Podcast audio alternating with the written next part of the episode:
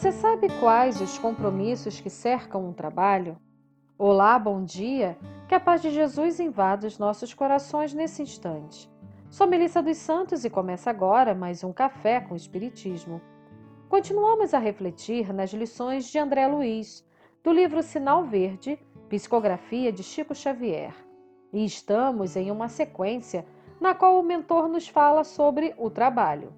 Vimos sobre chefia e subalternidade, sobre deveres, sobre a maneira que agimos e hoje vamos falar sobre os compromissos de trabalho.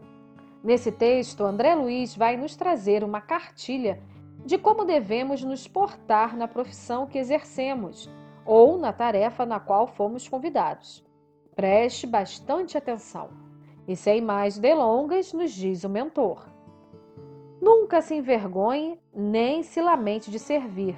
Enriquecer o trabalho profissional adquirindo conhecimentos novos é simples dever. Colabore com as chefias através da obrigação retamente cumprida, sem mobilizar expedientes de adulação. Em hipótese alguma, diminuir ou desvalorizar o esforço dos colegas.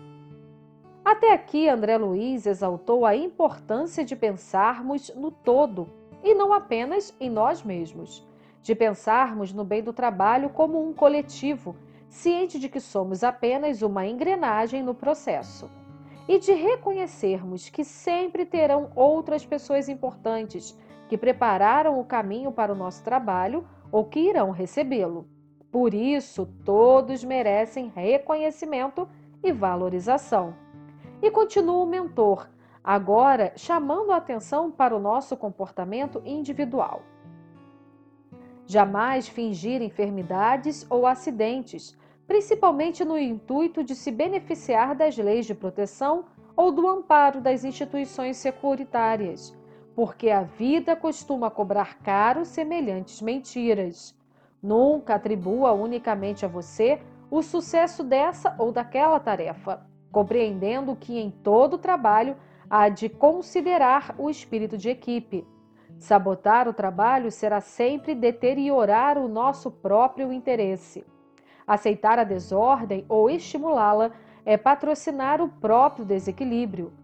Você possui inúmeros recursos de promover-se ou de melhorar a própria área de ação, sem recorrer a desrespeito, perturbação, azedume ou rebeldia. Em matéria de remuneração, recorde: quem trabalha deve receber, mas igualmente quem recebe deve trabalhar. Novamente, André Luiz nos chama a refletir de maneira diferente do que a sociedade hoje muitas vezes nos impõe.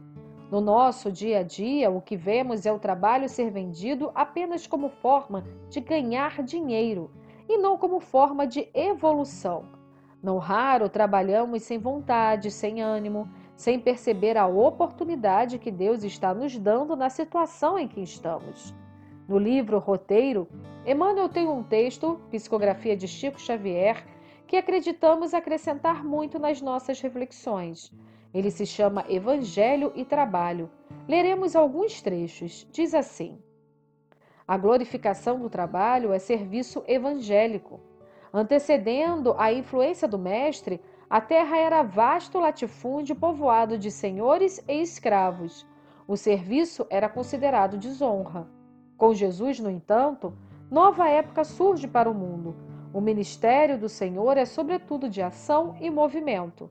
Levanta-se o mestre com o dia e devota-se ao bem dos semelhantes pela noite adentro. Médico não descansa no auxílio efetivo aos doentes Professor não se fadiga repetindo as lições.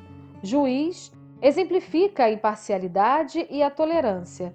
Benfeitor espalha sem cessar as bênçãos do amor infinito. Sábio coloca a ciência do bem ao alcance de todos. Advogado defende os interesses dos fracos e dos humildes. Trabalhador divino serve a todos sem reclamação e sem recompensa.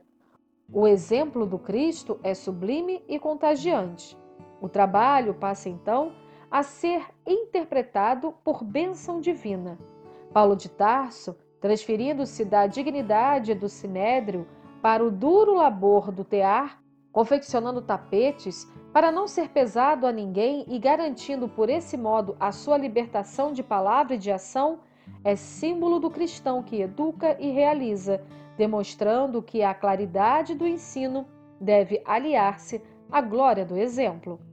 E até hoje, honrando no trabalho digno a sua norma fundamental de ação, o cristianismo é a força libertadora da humanidade nos quadrantes do mundo inteiro. Que possamos, em nossos trabalhos, seguir os exemplos de Paulo de Tarso, seguirmos os exemplos de Jesus. Que assim possa ser. E até o próximo podcast Café com Espiritismo.